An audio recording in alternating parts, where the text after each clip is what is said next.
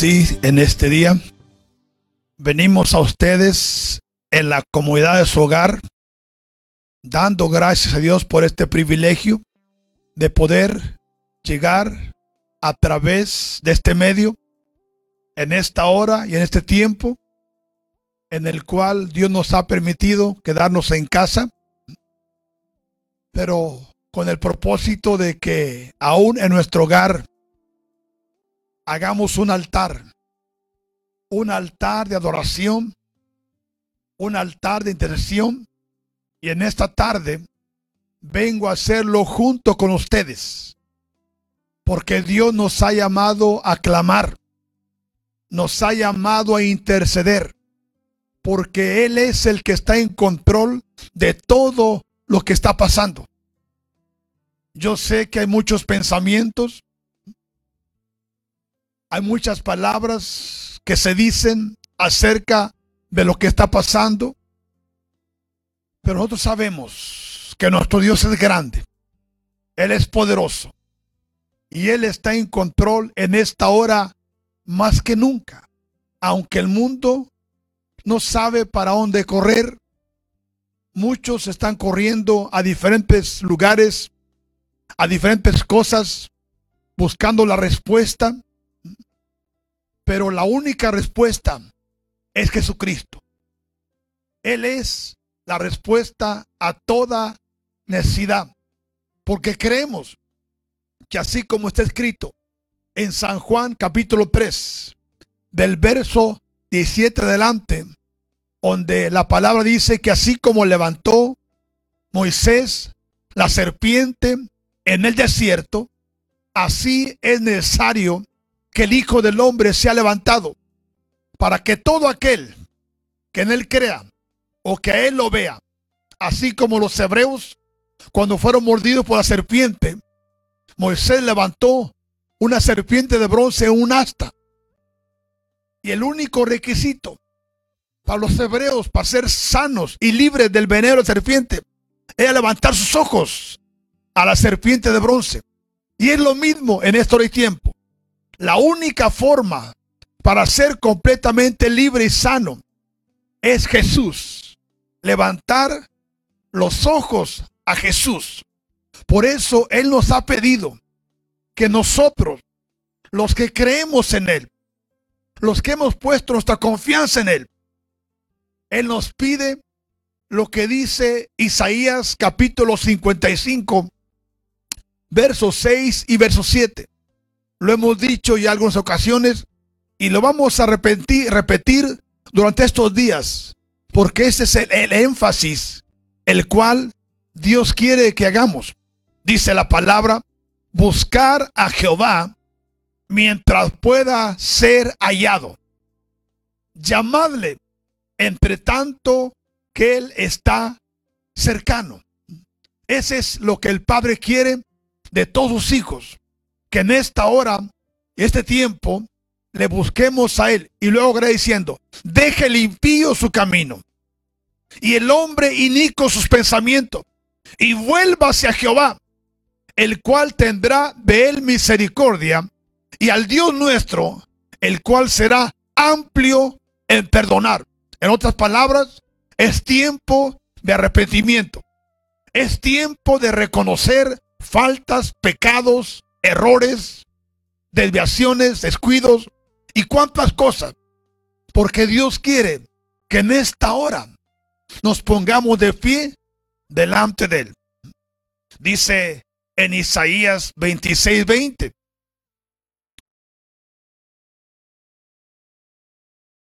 Anda, pueblo mío, entra en tus aposentos. Nos habla de nuevo de la intercesión. Nos habla de nuevo de la intimidad. Nos habla de nuevo que vengamos a Él. Y no con una oración simple y sencilla, sino que Dios nos pide y nos demanda que vengamos a Él arrepentidos, humillados, clamándole y aún más rasgando nuestro corazón. Cierra tus puertas, escóndete un poquito. ¿Qué significa eso? Que esto va a pasar, pero mientras pasa, el Padre quiere que nos escondemos en Cristo Jesús. Por un momento, en tanto que pasa su indignación. Porque esto que está aconteciendo no es más que la indignación del Dios Todopoderoso. Porque en el mundo se han cometido y están cometiendo pecados que han llegado a la presencia del Señor. Y Dios, sabemos que Él es un Dios de amor, un Dios de misericordia, pero también es un Dios de justicia. Por eso es tiempo de adorar al Padre. Dice Amós 5:4. Pero así dice Jehová a la casa de Israel, buscadme y viviréis. La vida, la respuesta en esta hora está en Jesús. Y un último verso, un verso quiero leer, que se encuentran en Crónicas 7, 12 al 14, que son los vitales para esta hora y este tiempo. Dice de la siguiente forma, y apareció Jehová a Salomón de noche y le dijo, yo he oído tu oración y he elegido para mí este lugar por casa de sacrificio.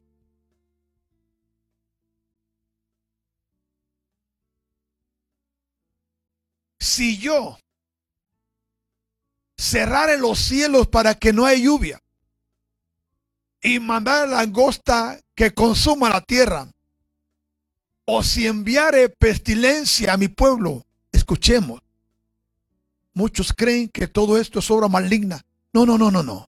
Es Dios el que hace cosas con el fin y el propósito de llamar nuestra atención.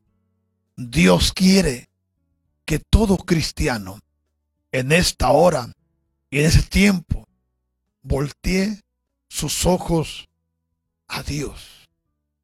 Por lo cual dice la palabra, si se humillare mi pueblo, escuche. Dios no pide que todo el mundo se humille.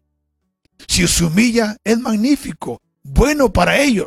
Pero Dios está pidiendo que si su pueblo, los que invocamos su nombre, los que reconocemos que Él es Dios, los que hemos hecho pacto con Él, los que hemos sido rociados con su sangre, los que hemos reconocido que Él es el Todopoderoso, dice que si nos humillamos, porque sobre nosotros se ha invocado su nombre, y oraremos y buscaremos su rostro, y nos convirtamos de nuestros malos caminos, entonces yo, dice el Dios Todopoderoso, escucharé, oiré desde los cielos y perdonaré sus pecados y sanaré su tierra. Ahí donde estás, sentado, cierra tus ojos. Vamos a orar. Vamos a hacer un momento de oración. Padre, te damos las gracias. Gracias, Señor, porque podemos venir a ti a través de este medio. Venimos, Señor, primeramente reflexionando en lo que tu santa y bendita palabra declara, en la cual tú nos llamas, Señor, al arrepentimiento. Nos llamas, Señor, a reconocer nuestra condición. Nos llamas a mirar nuestro corazón. Porque tú nos conoces aún mejor que nosotros mismos. Por lo cual, Señor, venimos con reverencia, venimos con respeto, venimos con temblor, reconociendo que tú Eres Dios, el Dios todopoderoso, el que todo lo sabe, el que todo lo revela, el que todo lo escudriña, el Dios de ayer, el Dios de hoy, el Dios de siempre. Padre, venimos a adorarte.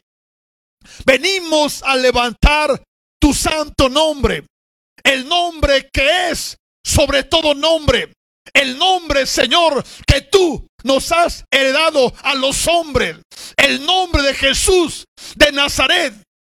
Nombre que es sobre todo nombre al que toda rodilla se doblará al que toda lengua confesará que Jesús es el Señor, que Jesús es el Rey, que Jesús es la esperanza, que Jesús es la salud, que Jesús es la fortaleza, que Jesús es la salvación, Jesús es la verdad, es el camino, pero más que todo es la vida eterna.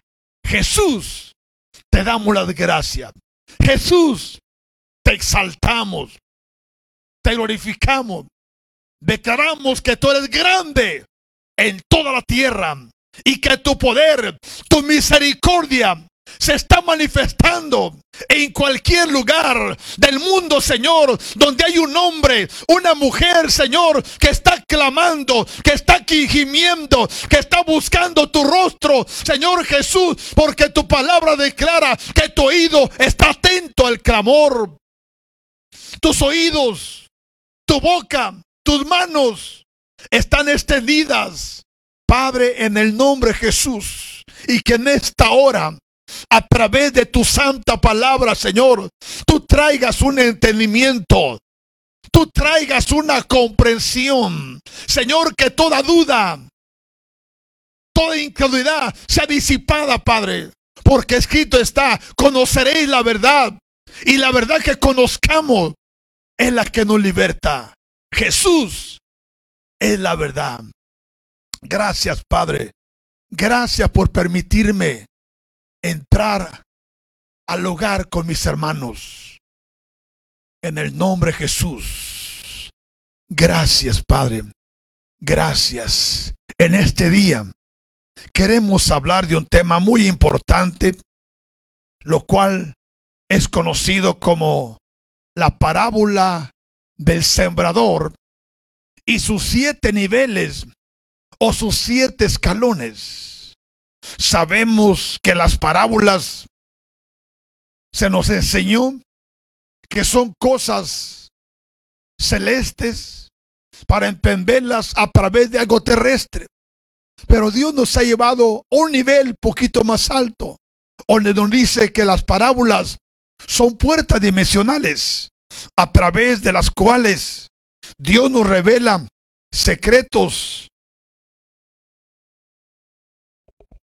para que en esta hora podamos avanzar, podamos creer y hacer la perfecta voluntad del Padre. Dice San Mateo capítulo 13, verso 1 al verso 3. Abra su Biblia y nos encuentra. Haga sus notas para que después usted pueda repasar y no solo eso, compartir con aquellos que ocupan, necesitan la palabra. Dice la Biblia, aquel día salió Jesús de la casa y se sentó junto al mar. Y se le juntó mucha gente. Y entrando en la barca, se sentó y toda la gente estaba en la playa. Y les habló muchas cosas por parábola diciendo, he aquí, el sembrador salió a sembrar. Esta parábola es muy hermosa porque habla del campo, habla de la semilla, algo muy común algo muy conocido que cualquiera lo entiende. Por eso, cuando la palabra de Dios declara que parte la semilla, esto quiere decir que toda la semilla viene de la misma bolsa o del mismo lugar. ¿Por qué? Porque Jesús es el sembrador.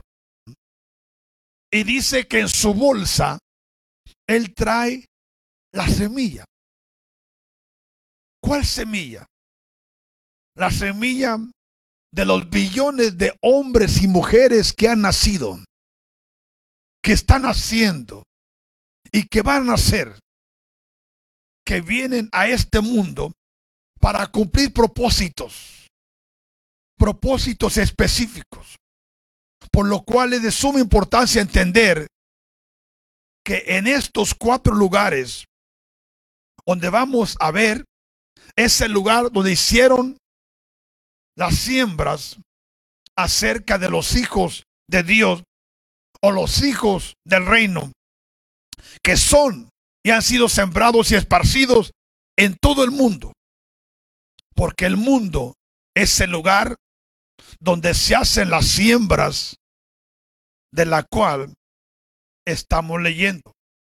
Y el sembrador es Jesucristo.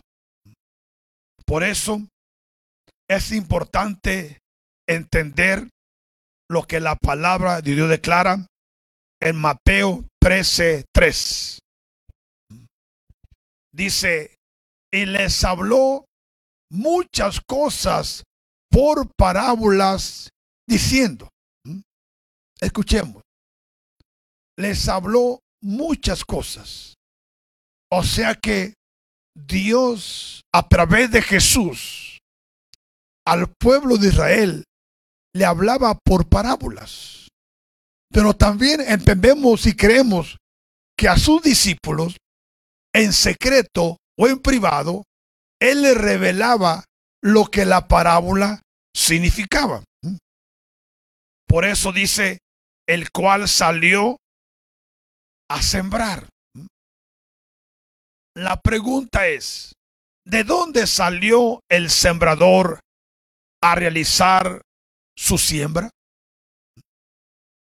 Leímos que salió de casa. ¿Pero de cuál casa? Cualquiera diría, entendería, bueno, salió de su casa donde él residía en Capernaum.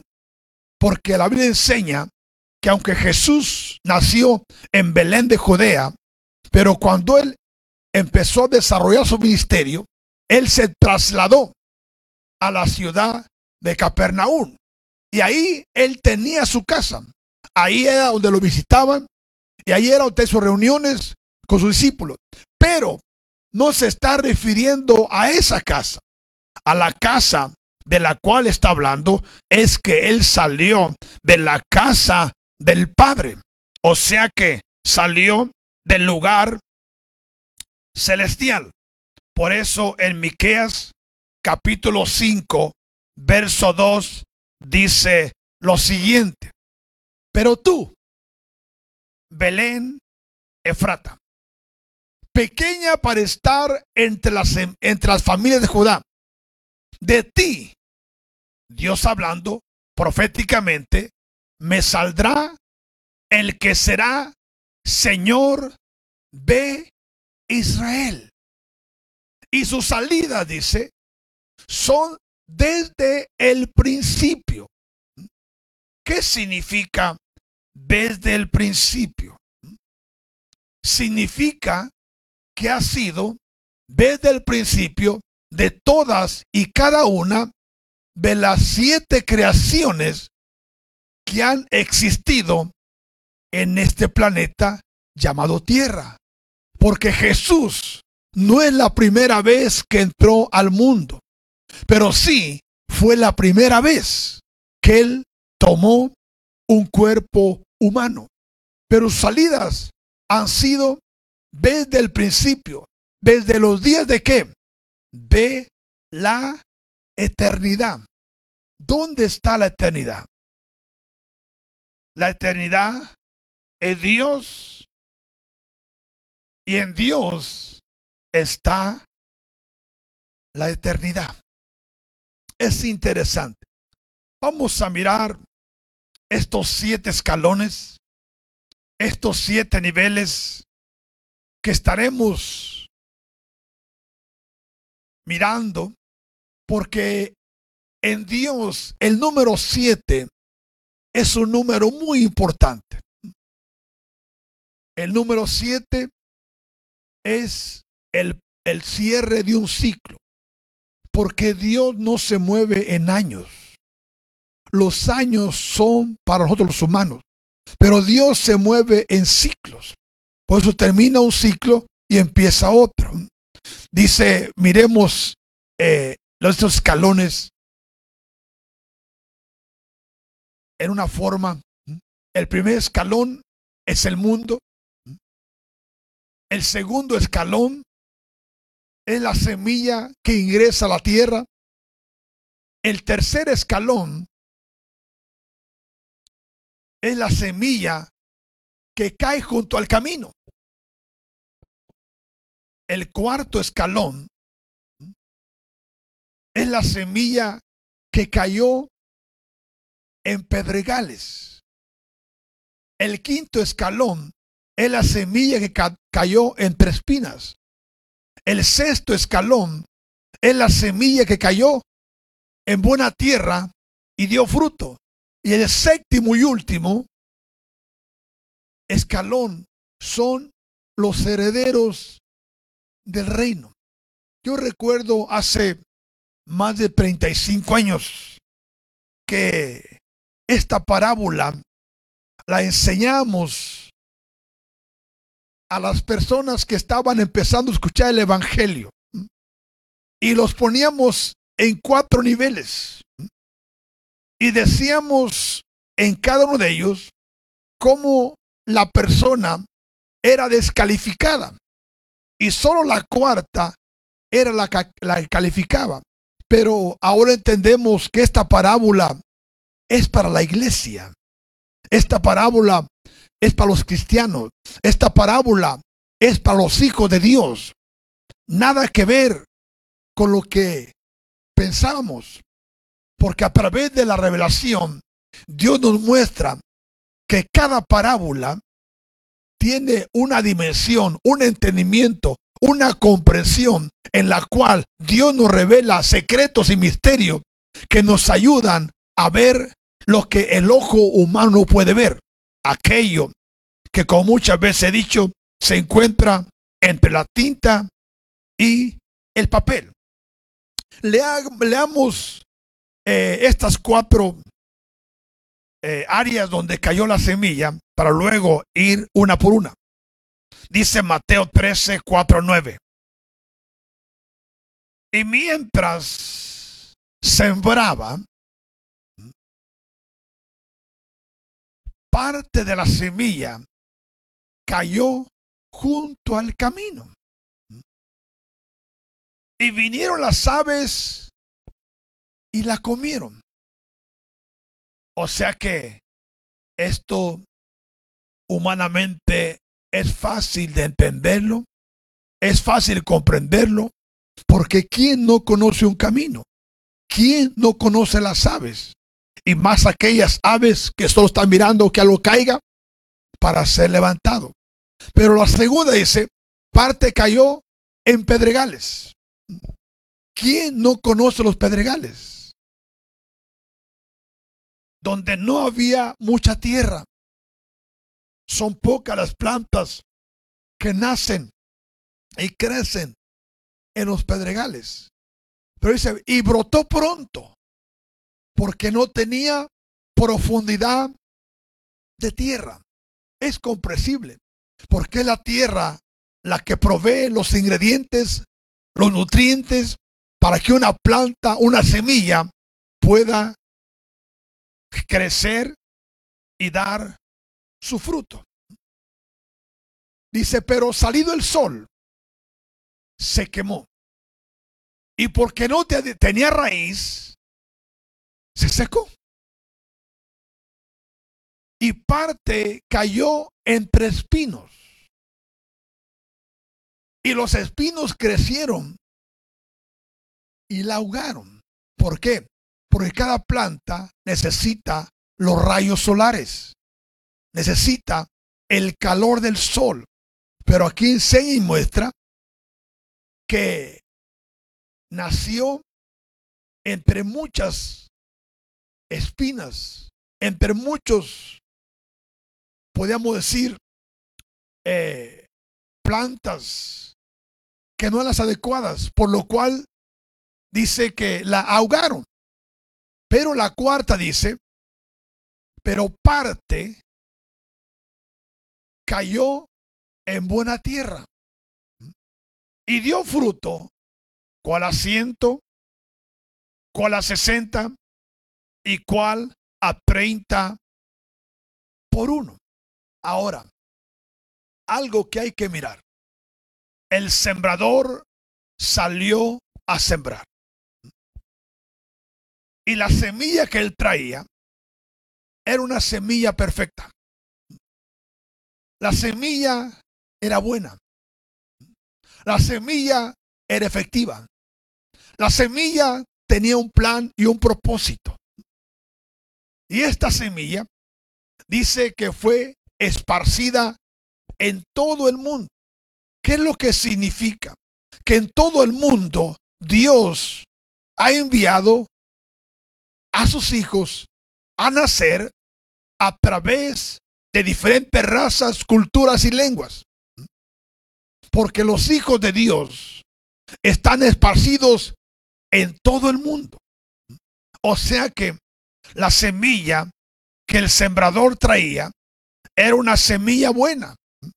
Lo único diferente que encontramos es que aunque la semilla era buena, pero el terreno no era muchas veces compatible a lo que era la semilla. Por eso la semilla fue sembrada en el campo. Pero es el campo, el campo dimensional del Padre. Esto es algo muy importante entender. Porque eso es en el plan mundo. Pero tampoco pensemos que cuando se refiere a la palabra mundo, se está refiriendo a nuestro planeta Tierra. Aunque así lo es. Sino también al mundo que se encuentra aún en nuestro mismo mundo, dice Mateo 3:78. El campo es el mundo. O sea que está hablando de nuestro planeta. Y agrega, la buena semilla son los hijos del reino. Esa es la semilla que Jesús traía en su bolsa. Aunque aquí aparece otra semilla que es la cizaña. Y estos son los hijos del maligno. Pero ese es otro tema. Nuestro tema es hablar de la semilla que Jesús traía en su bolsa. Porque Satán también ha regado su semilla en todo el mundo. Por eso es que existen hijos del diablo, hijos de Dios. Y los hijos de Dios son diferentes a los hijos del diablo.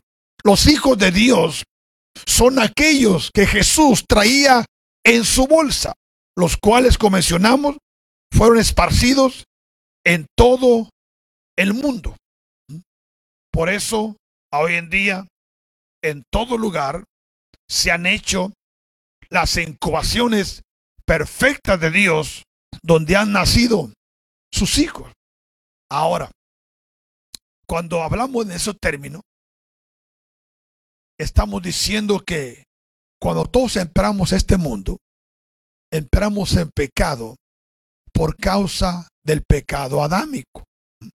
Pero aunque entramos con pecado, no veníamos con pecado, sino que el pecado se activó el día que se cortó el, la línea umbilical. Ese día, ese momento, ese segundo, se activó el pecado por causa de la caída de Adán. Pero, dice la palabra de Dios, que llega el momento en el cual de una forma u otra, el hombre, la mujer, viene a los pies de Jesús, porque no nació para perderse, nació para ser salvo, porque es semilla que Jesús traía en su bolsa. Por eso es que encontramos estos escalones y a la vez estas cuatro dimensiones donde se nos habla acerca de lo que es la parábola. Por eso encontramos ahora en Mateo 13, 18 al 23, donde Jesús, ahora, Él viene a explicar, no a la multitud, ahora solo y exclusivamente a sus discípulos. Porque después de que llegaron a casa, dice la palabra de Dios en versos anteriores, que sus discípulos le preguntaron que si por qué a la multitud les hablaba por parábolas. Y Jesús dijo, para que oyendo no escuchen y viendo no vean y se salven. Pero a los escogidos, a los que son de él, a ellos sí les da el privilegio, sí les da la bendición de que ellos comprendan, entiendan la parábola. Por eso dice, oíd, pues vosotros. Ahora, ¿quiénes son los vosotros? Son aquellos que le creyeron, aquellos que aceptaron el llamado, aquellos que hicieron pacto con Dios y Dios con ellos. Por eso es que dice la palabra que a la multitud, a ellos les hablaba por parábolas, pero a sus discípulos les revelaba el secreto, el misterio que había que en la parábola. Por eso ahora a ellos, así como estamos ustedes sentados en su sillón, observando, escuchando, así Jesús les hablaba a sus discípulos. A ellos en una forma más íntima les decía, oíd, pues vosotros la parábola del sembrador. ¿Mm?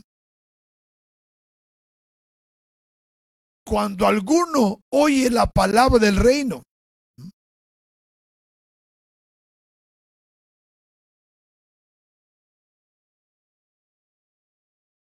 y no le entiende, viene el malo y arrebata lo que fue sembrado en el corazón. Este es el que fue sembrado junto al camino. O sea que esta es la primera fase. ¿Mm? Pues, y el que fue sembrado, la primera fase es el que fue sembrado junto al camino. ¿Mm? Miremos esto. El 19. Cuando alguno oye la palabra de qué? Del reino. Escuchemos. Es importante porque no muchos entienden lo que es oír la palabra del reino. Muchos creen que todo es igual. Pero para oír la palabra del reino se ocupa un entendimiento, se ocupa una comprensión, se ocupa una fe, se ocupa una determinación, se ocupa una decisión, porque la palabra del reino no es para cualquiera. Por eso, si leemos en Hechos capítulo 1, encontramos que Jesús, después que resucitó, anduvo ya no con las multitudes, anduvo solo y exclusivamente con sus discípulos, a los cuales por 40 días, dice la escritura, que no les habló de otra cosa sino del reino. ¿Por qué? Porque ahora ya está hablando no con la multitud, no con la gente religiosa, ya está hablando con aquellos que tal como dice la palabra de Dios en San Juan capítulo 8, donde dice que a todos los que creyeron, aquellos que le aceptaron, aquellos que permanecieron. Él dijo, vosotros conoceréis la verdad. Pero eso no se lo dijo a la multitud. Le dijo solamente al grupo que siempre se quedaba después que Jesús terminaba sus reuniones. Porque la gente se iba cada quien a sus casas. Unos quizás hablando de lo que escucharon, otros quizás murmurando de lo que escucharon, pero había un grupo que siempre se quedaba. Y a esos que se quedaban, dice la palabra de Dios, que Jesús les hablaba de una forma directa. Y le dijo, vosotros conoceréis la verdad y la verdad que conozcan les hará libre. Por eso ahora dice, cuando alguno oye la palabra del reino, esto es muy importante, porque en esta dimensión ya aparece otro reino, que es el reino del maligno. Y el reino maligno lo que trata es robar el reino benigno. Pues dice, cuando alguno que oye la palabra del reino y no que la entiende, o sea que la oye, la escucha, pero no tiene el entendimiento, no tiene la comprensión, por lo cual es fácil que el enemigo venga y le arrebate lo que fue sembrado ¿dónde? En su corazón. ¿Cuánta gente hoy en día visita los templos y escucha la alabanza, escucha la adoración, escucha la palabra? Su corazón es tocado. Aún pasa al altar. Aún dobla su rodilla delante de Jesús. Y aún confiesa sus pecados. Aún muchos son libres de ataduras. Aún muchos son sanados. ¿Y cuántas cosas no pasan en el altar donde la presencia de Dios se manifiesta en un momento dado por la palabra que se ha expuesto? Y la gente pasa con una buena intención, pasa creyendo, pasa a recibir y Dios los honra y los bendice. Pero dice la palabra de Dios, este es el que fue sembrado donde? Junto al camino. No está en el camino. ¿Mm? Es importante entender esto. Y voy a dar un poco de énfasis en esto usando una escritura que se encuentra en San Marcos capítulo 10.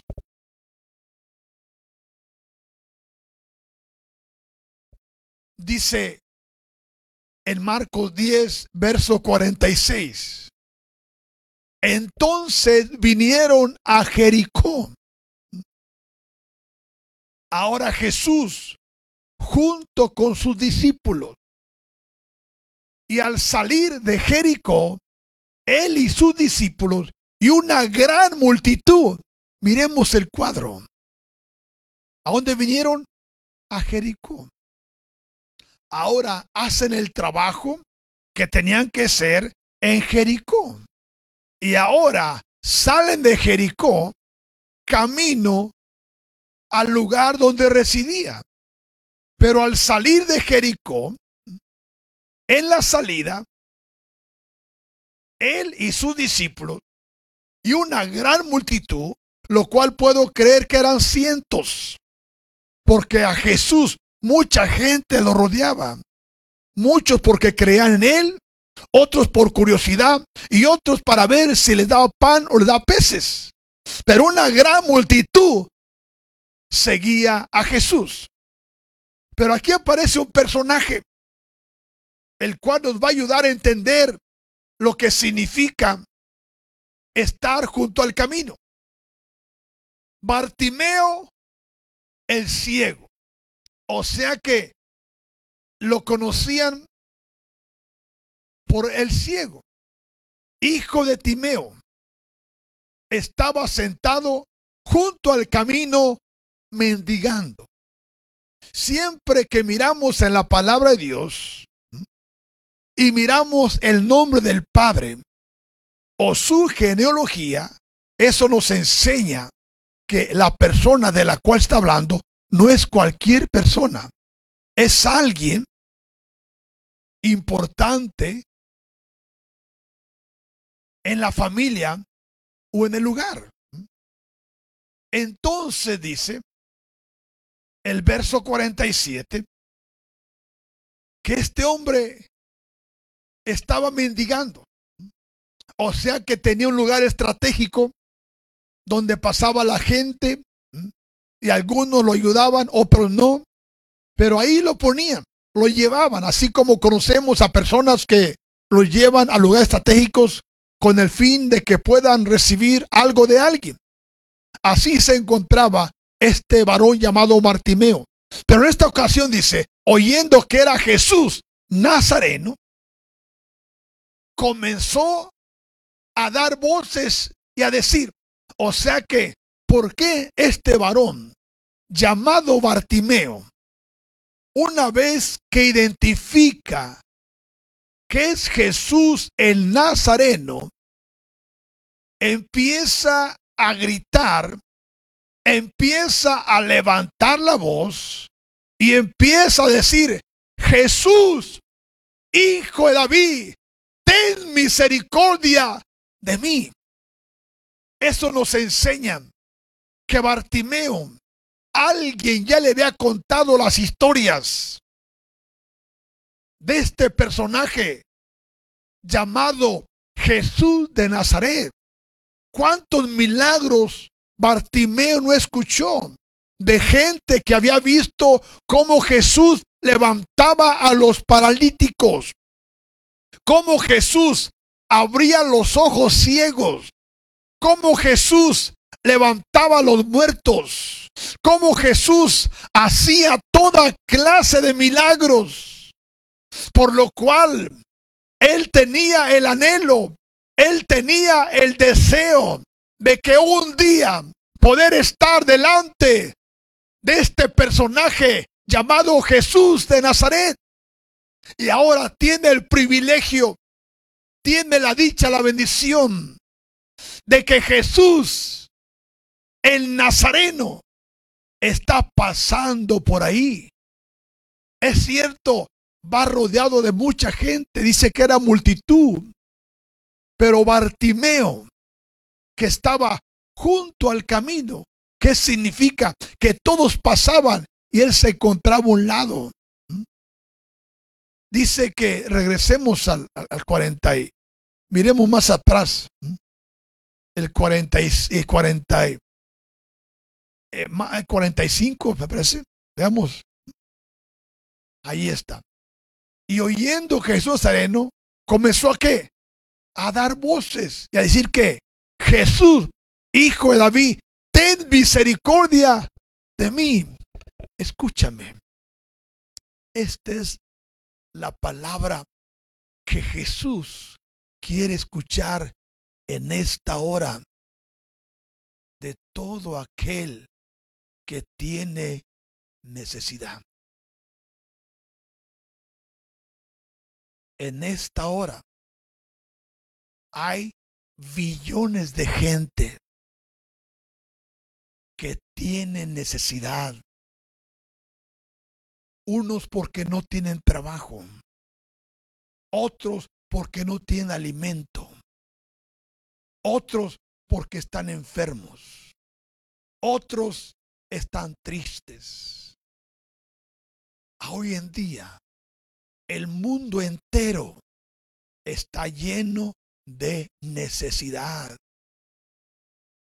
Y Jesús el Nazareno está pasando cerca de cada individuo que en esta hora y tiempo tiene necesidad.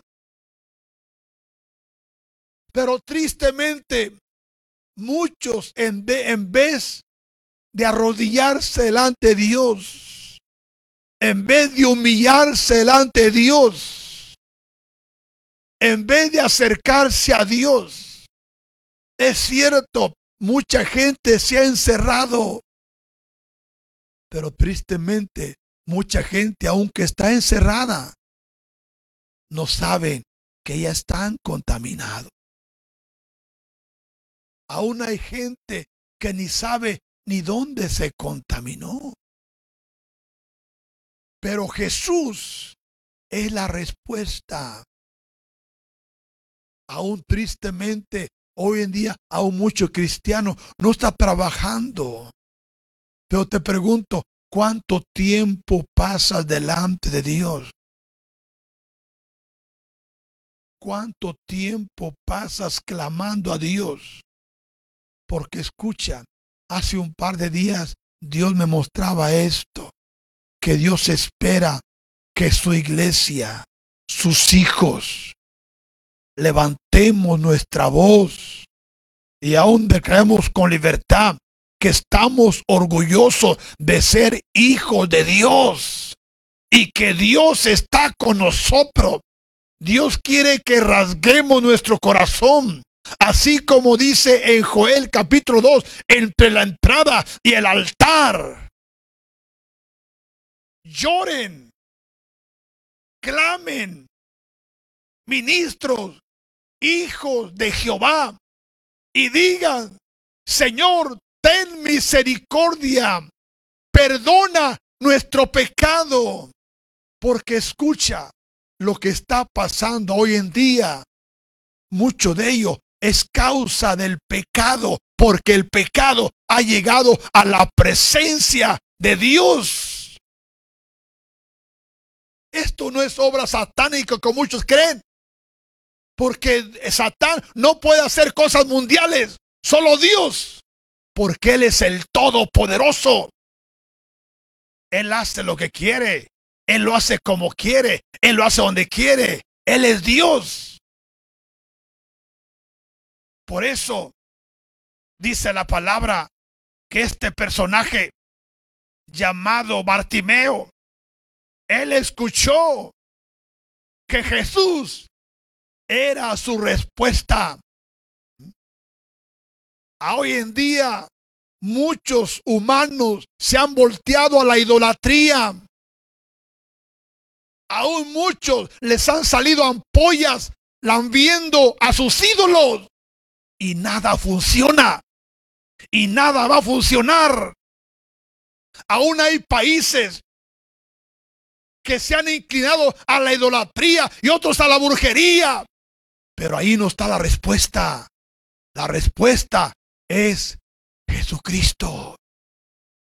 Es Jesucristo el Hijo del Dios viviente, porque Él es el mismo ayer, a hoy y por los siglos. Miremos este personaje. Dice, y oyendo que era quien, Jesús Nazareno, comenzó a dar voces y a decir, Jesús, Hijo de David, ten misericordia de mí y muchos le reprendían para que callase.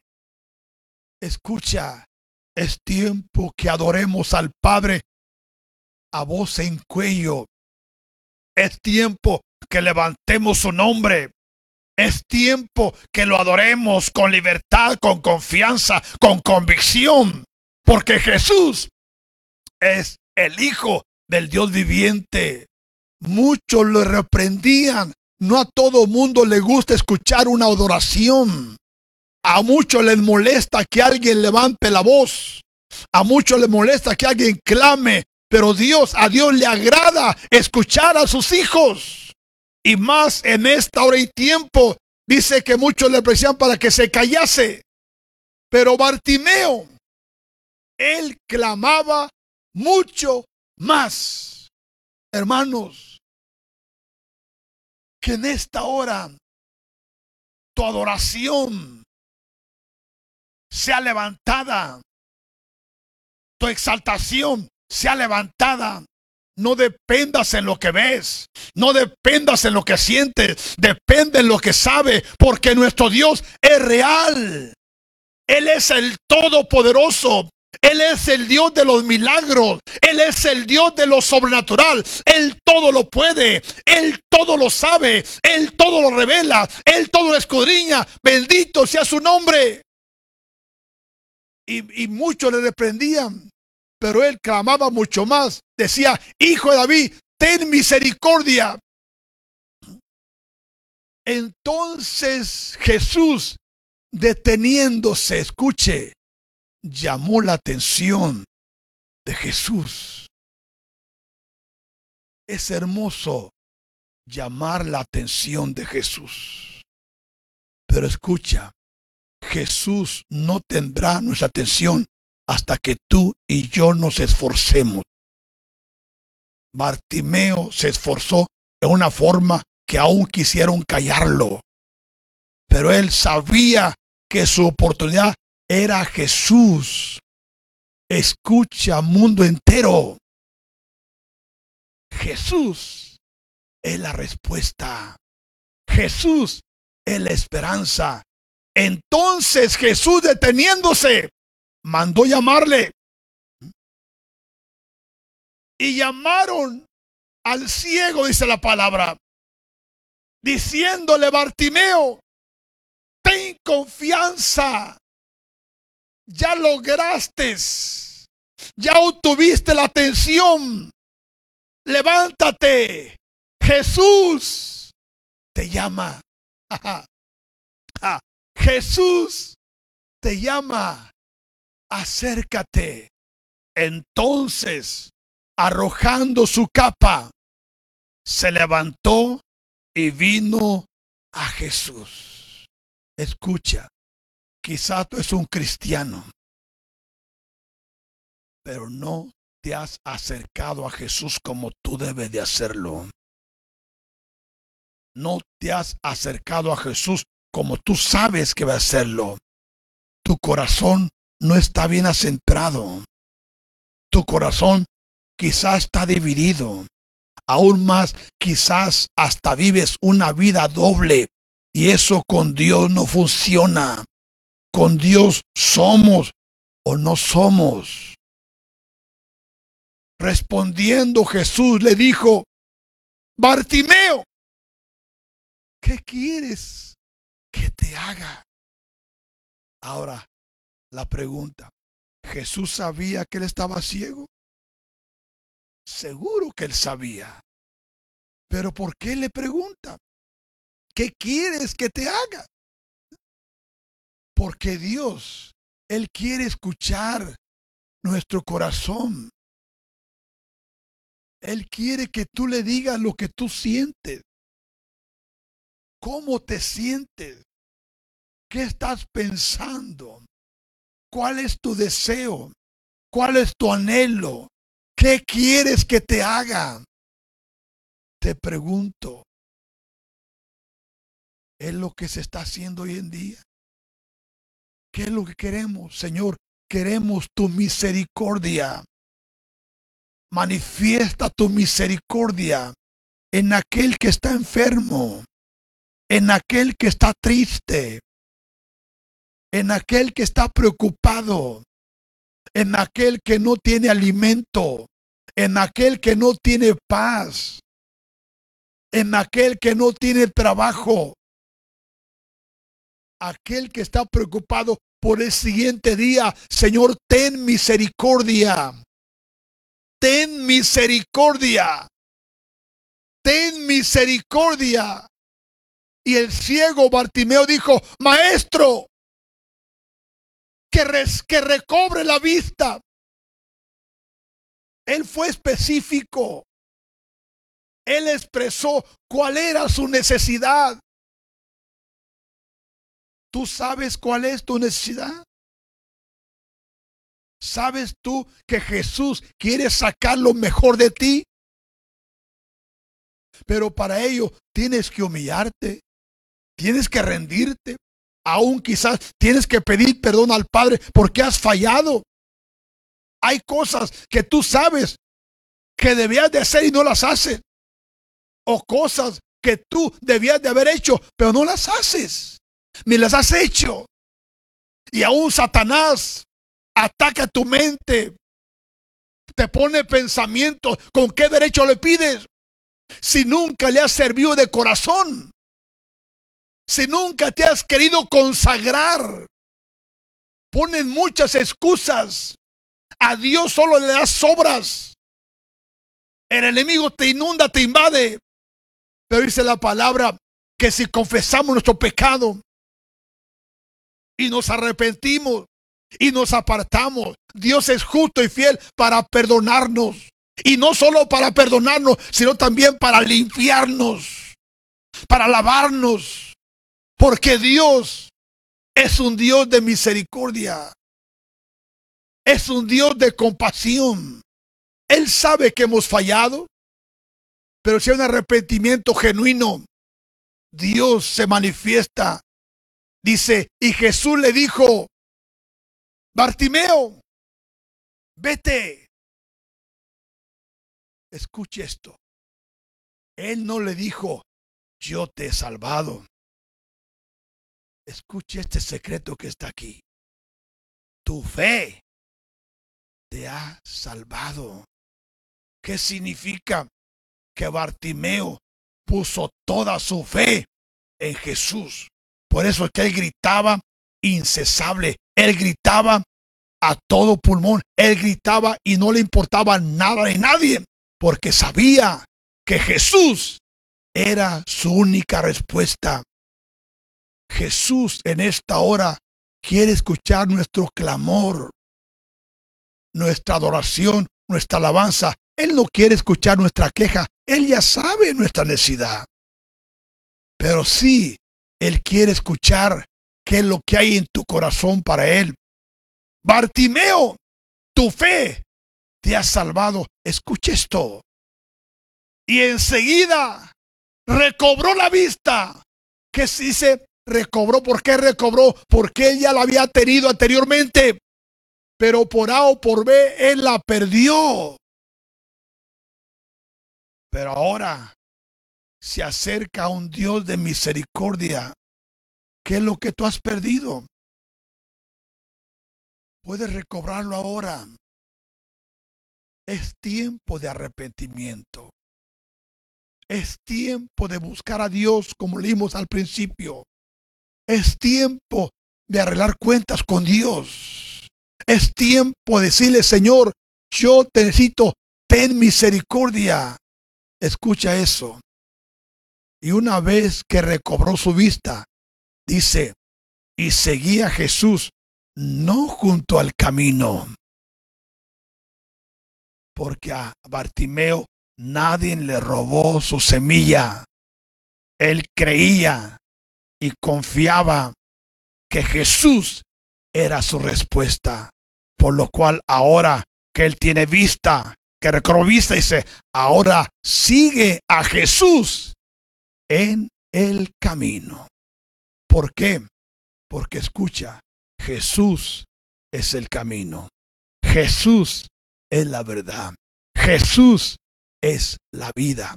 Jesús es la esperanza. Jesús es la salvación. Jesús es la sanidad. Jesús es la vida eterna. Te invito a cerrar tus ojos. Ahí donde estás, en la comunidad de tu hogar, cierra tus ojos. Porque quizás tú no has estado orando como tú sabes que debes de orar. Tú no has estado clamando como tú sabes que debes de clamar.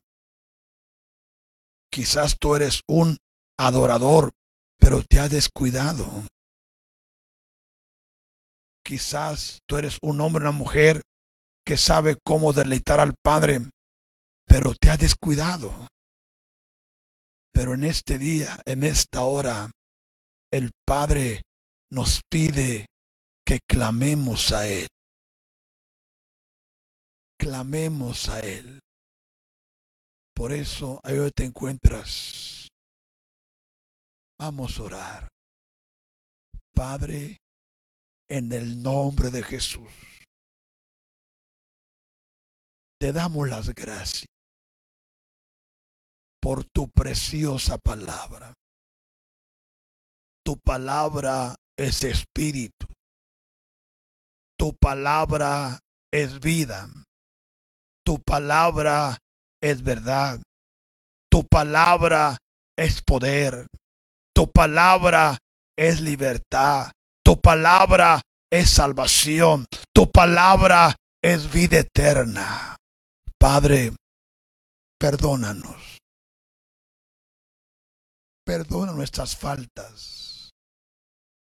Perdona todo pecado, Señor, con el cual te hemos ofendido. Te hemos rechazado. Pero en este día, Señor, clamamos a ti. Ten misericordia, Padre. Ten misericordia.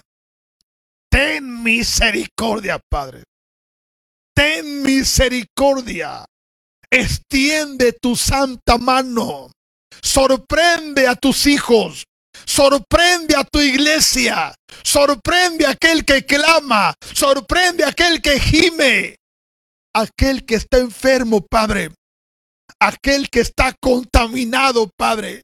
Envía a un siervo, a una sierva, a orar por él o por ella, Padre. Para que reciba, Señor, la salvación, pero también reciba la sanidad. Padre, en el nombre de Jesús, ten misericordia, Padre. Aviva tu santa iglesia en medio de estos tiempos, Padre. Despierta a tus guerreros, despierta a tus valientes. En el nombre de Jesús. En el nombre de Jesús. En el nombre de Jesús. Para que tu perfecta y santa voluntad sea prosperada, Señor, en cada creyente, en cada ministro, en cada apóstol, profeta, pastor, maestro, evangelista, en todo aquel que invoca tu nombre, que te conoce, que te ha creído, Padre. Extiende tu misericordia. Extiende tu misericordia, Padre. Extiende tu misericordia a los lugares más remotos, Padre. Señor Jesús, ten misericordia. Te pedimos por nuestros gobernantes. Guíalos, Señor, a hacer lo correcto. Gracias por aquellos gobernantes que han llamado a la oración, que han llamado a la intercesión, que han llamado al ayuno, Padre. Gracias por esos gobernantes, Señor Jesús, que reconocen que Jesús es la respuesta. Padre, te damos toda la gloria a ti, toda la adoración y toda alabanza. Padre, gracias por cada hogar que nos ha abierto las puertas. En el nombre de Jesús, Padre, extiendo mi mano y activo paz en cada hogar, Padre. Activo tu perfecta voluntad y declaro tu poder, tu amor, tu misericordia. Y que a través de estas palabras haya habido fe y esperanza, Padre, para esta hora y para este tiempo. Padre, te lo pedimos en el nombre que es sobre todo nombre, el nombre de Jesús, el Hijo del Dios viviente. Sigamos adelante. Creamos. Dios es fiel Dios es verdadero.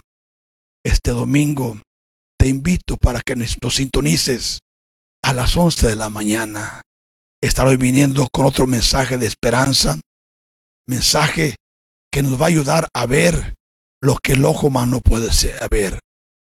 La paz que sobrepasa todo entendimiento sea con ustedes en el nombre de Jesús.